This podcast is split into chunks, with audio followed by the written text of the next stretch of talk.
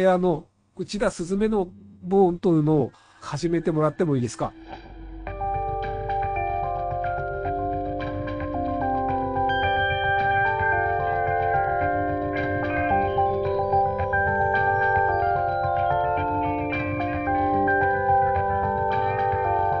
はい。内田すずめのボントゥーの第16回でございます。皆さん、こんにちは、こんばんは。おはようございます。はい。内田すずめのボントゥーのでございますよ。はい。今日はですね、えー、4月14日の金曜日ですね。はい。久しぶりに、久しぶりに、うん、まあ、今日は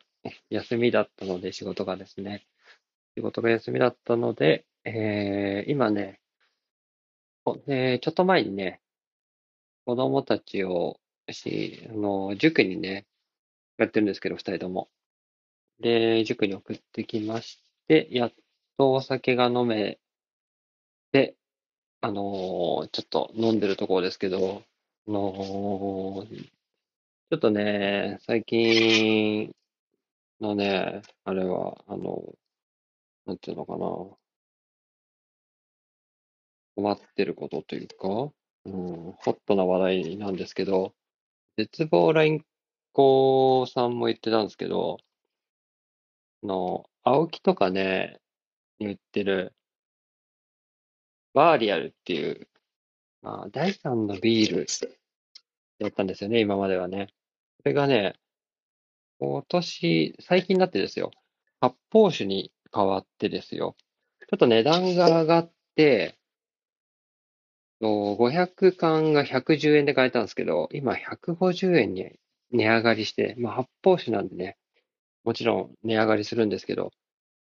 あのーあれほど飲んでたバーリアルの青缶が、今やもう150円という、とんでもない時代に突入しようとしております。はい。皆様いかがお過ごしでしょうか。今日は4月14日の、今ちょうど19時、午後7時になったところですね。はい。皆様のおかげです。この前のエピソード15回が、あのー新年度のね、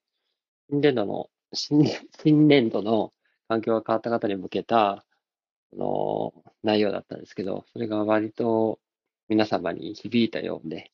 えーたくさんの好評をいただきまして、えーまあ、1週間に一度ぐらいは続けていきたいなと、今年度の目標を立てて、今日も、えー録音を始めてみましたけれども、えーそうですね、話すこと、あ、話すことね、そうですね、あり、まあ、あり、まあ、まあ、あ、るんですけど、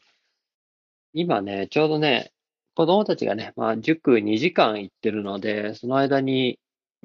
あの、夕飯作っとかないとなと思って、送りに行ったのは僕なんですけど、帰りは奥さんがね、迎えに行ってくれているので、あの、とりあえず夕飯の準備をして待ってようかなと思うんですけど、ちょうど今ね、フライパンを熱して、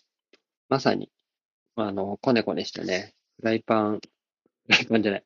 チーズインハンバーグを焼こう、焼焼かんとしてるところなんですけども、えっと、その前にですね、あの、キクラゲがね、あの、安く売ってたので、もうキクラゲと言ったら、卵とトマトと豚肉炒めたやつじゃないですか。ねえ。それ以外に、あの、キクラゲの使い方ってある、ある？ねえよなっていう感じで、もう、僕、僕、僕ですね。そうですね。その使い方を、そのレシピしか知らないので、もう、今まさにそれを作ったところなんですけど、この後ね、ここの、このチーズインハンバーグを焼いて、今日の子供たちの夕飯にしようかなと考えてるところなんですけど、あの、レンジがね、途中で止めてたから取り消し、今押しました。そのことですよ。はい。という感じでですね、まあ、新年度は皆さんいかがお過ごしでしょうか？っていうのは、まあ、この前言ったんですけど、あのー新年度もね、まあ、最初の緊張の1週間を過ぎて2週目、3週目に入るところですけども、どうですかね？少し環境に慣れましたか？環境が変わった方もそうでもない、そうでない方もいるかと思いますけども。はい。この前ですね、なんだろう、何のきっかけもなく、あのー群馬の出身のね、さん、あ知ってます？ SHAKALABBITS の UKI さん。の動画がおすすめで出たのかな。で、YouTube かなんかで、その動画見て、まあ、昔のね、なんだろう、昔のことを思い出して、たまたま ROLLIE、たまたまというか、 ROLLIE っていう曲、どんな曲だったっけなって調べたのかな。そうしたときに、あ、 SHAKALABBITS あったなと思って、な、なっちーと思って見たんですけど、あ、その時にね、 UKI さん、群馬出身の方で、あの、 SHAKALABBITS という昔あったバンドの、本当に僕がね、高校1年、2年ぐらいの時の、本当にね、懐かしいバンド、そういうバンドブーム、なんかね、あったんですよ。なんとも言葉では表現しにくいんですけど、そのね、女性の女の子の可愛い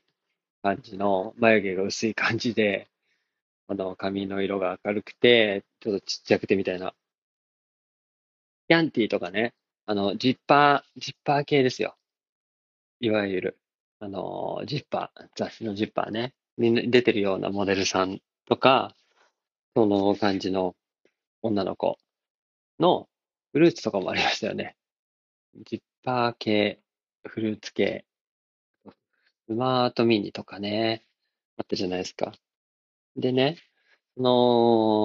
の代表格のウキさん、何してんかなと思って調べたら、まあ、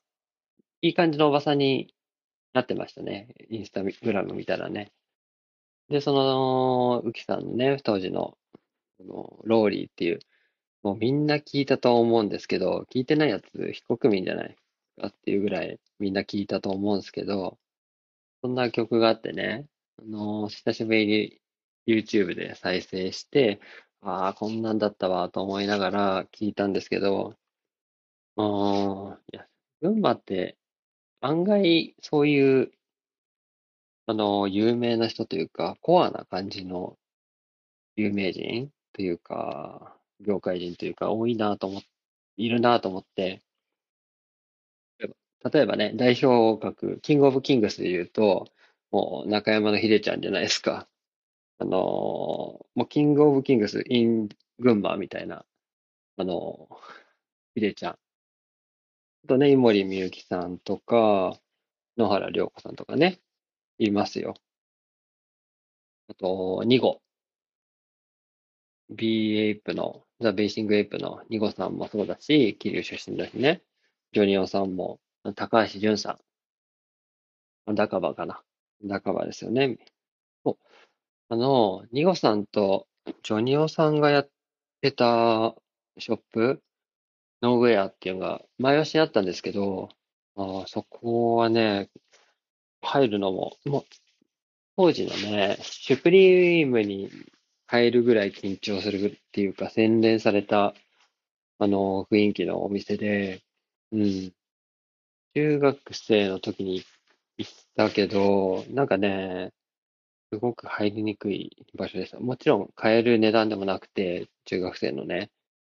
私にはね、うん、すごいなぁと思ったんですけど、まあ、そうですね。そういったニゴさんとかジョニオさんとかね、あと、徳川埋蔵金で有名な、うん、ほぼ日糸井さんとかね、そう、そう、その時のことを思い出したんですけど、あの高崎にね、アンテーヌデューっていうショップがあって、女性の向けの、あの、アパレルのお店、セレクトショップなんですけど、あの当時付き合ってた女性がよく行ってて、一緒についてったんですけど、あのそうね、あの、ズッカとかね、津森千里とか、そういうのが着てる子が 当時、二十歳前後だね、の時の僕はね、好きだったんですけど、あの、そこの高崎のね、アンティーヌ・ドゥっていうところが、あの、グリーンっていう、当時は結構有名で、すごく可愛らしいデザインの服、ちょっと、あのーアーミーな感じの、あのーお洋服を作ってたブランドがあったんですけど、グリーンっていうね、ブランドのデザイナーの方、大出由紀子さんっていう方も、群馬出身でしたね。あの、そのアンテヌズーってとこは、 ZUCCa とか、ツモリチサトとか、 Chloé、 COSMIC WONDER とか、ヴィヴィアン・ウエストウッドとか、ありましたね。うん。非常によく行ってたなーって、毎週末、買い物に行ってたなーっていうの、それを思、思い出しましたね。高崎といえば、まあ、地方、北関東のね、まあ、地方都市で、まあ、ちょっと、うまく焼いてきますけど、高崎っていうのは、まあ、新幹線が止まる駅で、まあ、群馬の、あの、首都、首都？県庁所在地は、前橋っていうところなんですけど、まあ、そこは、在来、在来線しかなくて、県、あの、新幹線が止まらないところなので、まあ、街的には結構廃れてて、まあ、さっき言ったように、あのまあ、 BATHING APE、 NOWHERE とか、あと、うん、まあ、そんな感じですね。ポストなんだっけ、あの、オーバーオールズとか、それを使ってるお店もありましたけど、ターゲットとかだっけ。ま、ファッションの街っていう感じではなくて、なんだろう、なんだろうな。まあそう、まあ商業都市というか、オフィスが多い感じの街でしたね。前橋市はね。それに対して、高崎は、あの、商業都市の、ファッション系の、アパレル系のお店も多い感じの、割と、前橋よりも賑わってる感じの街で、僕もそこそ出身なんですけど、うん、そこはですね、まあ、ちっちゃい、時に、中学生ぐらいの時にね、中学1年ぐらいの時かな、あの、よく買い物に行からね、あの、中学1年ぐらいから、よくお買い物に行ってる街でした。あの、僕の姉が6歳年上でですね、すいません。の6歳年上で、確か中1か中2の誕生日の時に、あの、T シャツを、あの、あの、あの、あのばっかりだな。T シャツをですね、プレゼントしてくれたんですよね、誕生日にね、姉がね。6歳上の年、6歳年上の姉が、その時、オゾンコミュニティっていうブランドがあって、今はもうやめちゃったらしいですよね。ないらしいんですけど、オゾンコミュニティっていうところの T シャツ、実行のね、あの、プリントがしてある、バックプリントがある、オゾンコミュニティのオゾンロックスっていうところの、なんかね、ハワイっぽい、あの、イラストの T シャツをもらって、おー、すげえ、かっこいいなと思って、それからファッションについていろいろと調べるようになったんですけど、興味を持ち始めたんですけど、そのきっかけになったのがね、その姉がくれたオゾンコミュニティの T シャツでした。それがね、高崎の駅前にあるビブレに入ってるっていうんで、こういうやつ欲しいなと思って、中1、中2ぐらいで、お小遣い、わずかのお小遣いを握りしめて、あの、両新越線に乗って行ってましたね。よく週末にね、友達なんかとね。その時は古着一番、ザ・ゲートとか、あのーなんだっけ、あの中、古着専門店、あのーコンプレックス、あのーわかんないな。忘れちゃった。まあ、古着専門店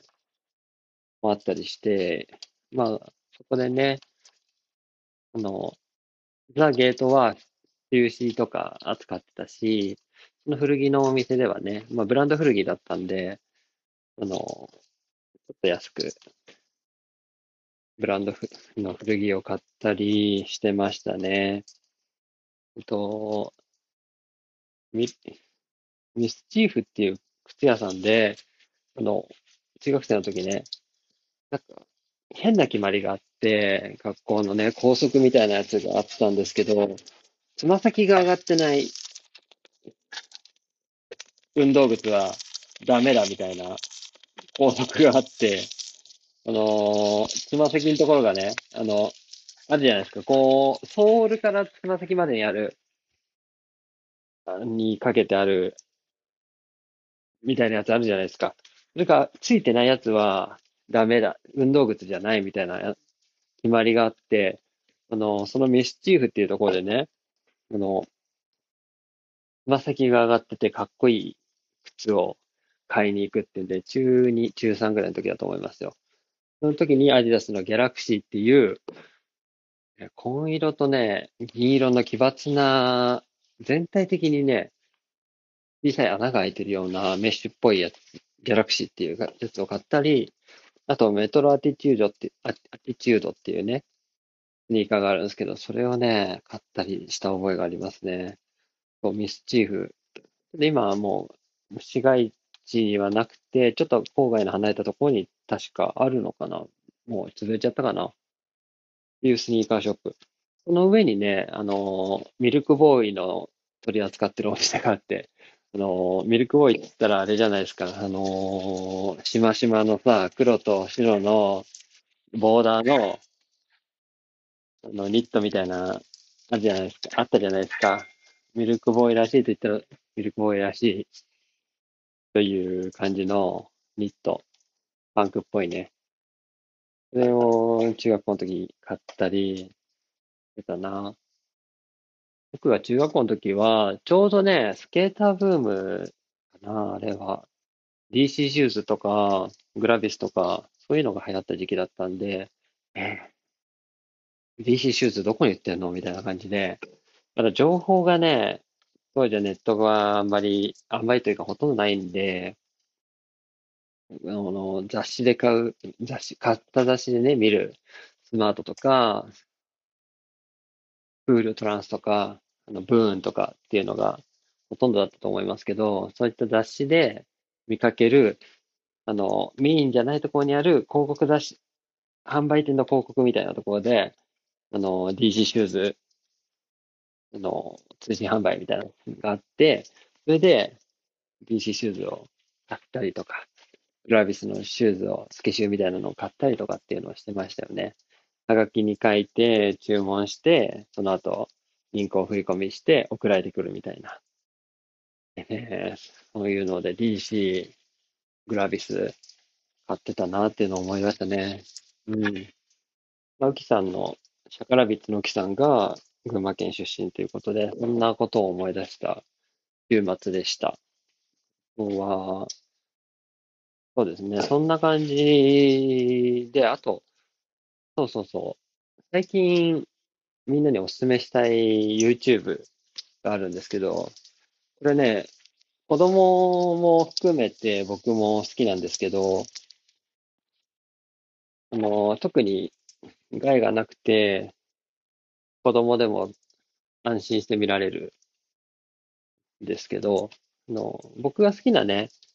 この YouTube で、あの、とりあえず流しといても問題なく見れるみたいな。すごく、あの、一生懸命見なくても、注視しなくてもいい、流し見できるやつっていうのが特に好きで、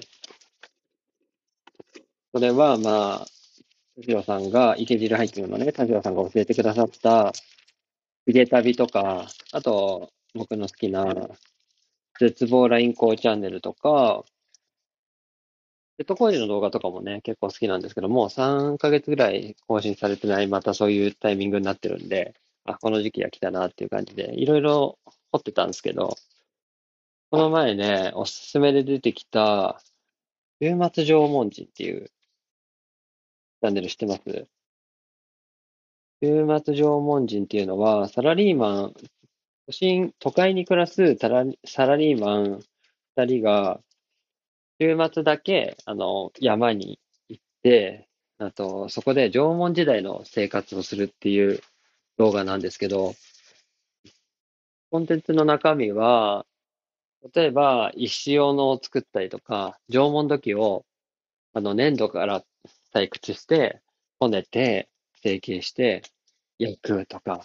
その焼くために火を起こすとか、切りもみ式とかで、一生懸命ね、こう、スリスリして火を起こしたりとか、まあ、そういう感じの動画です。あと、生き、生きるために、魚を取ったりとか、そのためにさ、糸から、糸と釣り針、竿から作ったりとか、まあ、サバイバル系の動画なんですけど、ポイッとね、あのー無人島に行って、あのー脱出するみたいなやつじゃなくて、本当に当時の何にもなかった時代の、あのー生活を踏襲する感じの週末だけ暮らしている。生活をしているという動画なんですけど、結構面白くって、うん、まあ、動画数がね、結構時間がかかるんですよ、撮影するのに多分ね。この土器を作るっていうのにも、こねて、採掘してこねて、乾燥させてってんで1ヶ月以上かかってるっぽくて、このアップのスピードが速い、決して速くはなくて、そんなに動画数もないんですけど、これはね、とりあえず流しとくのに最適な今、コンテンツっていう感じですね。皆さんもよかったら、週末縄文人っていうのを見ていただけたらいいかなと思います。面白いですよ。うん。最近だとね、結構ね、文化的になってきてて、最初はね、火を起こすっていうところから始まってて、今や川を舐めして、コート、コートで冬支度とか、塩を作ったり、石斧を作ったりとかね、文化レベルが上がってきてるんですよ。そう、そういったね、進化の過程を目指し、あのー収録して、アップしてて、で、80歳までには、文、あのー江戸時代までには、あの、時代を進めていきたいって言ってるんで、まあ、あと50年ぐらいなのかな。結構、IQ が高そうな、二人の男性でやってる動画なんですけど、結構 IQ が高そうな方で、の自分よりね、自分よりっていうか、全然僕は、あのあれなんですけど、やっぱそういう頭のいい人の方々、方々の話とか動画見てるのって、いいじゃないですか。あのなんとなく、心地がいいじゃないですか。なので、そういった頭のいい方、IQ の高い方っていうの動画ってすごく好きで、自分にはないものなので、ついつい寄せられて見てしまうんですけど、まあ、週末縄文人、皆さんもぜひ見ていただけたら幸いですね。うん。かな。今回、まあ、そんな感じですかね。まあ、今日が14日なので、16日、日曜日が、あのーこの前話していた、神楽町桜マラソン大会当日となりますので、またその結果を次回報告させていただこうと思いますが、えー今日はこんな感じで終わりにします。えっ、と、今、ちょうどね、子供たちに作った、子供たちのために作ったハンバーグ、チーズインハンバーガーですね。焼き上がったところですよ。表面カリカリですよ。やっぱりね、お肉はね、7分間蓋をして焼かないと、中まで火が通らないから、一応弱火でね、弱火よりの中火で7分間やってやりましたよ。まあ、こんな感じです。また、お会いしましょう。じゃあの。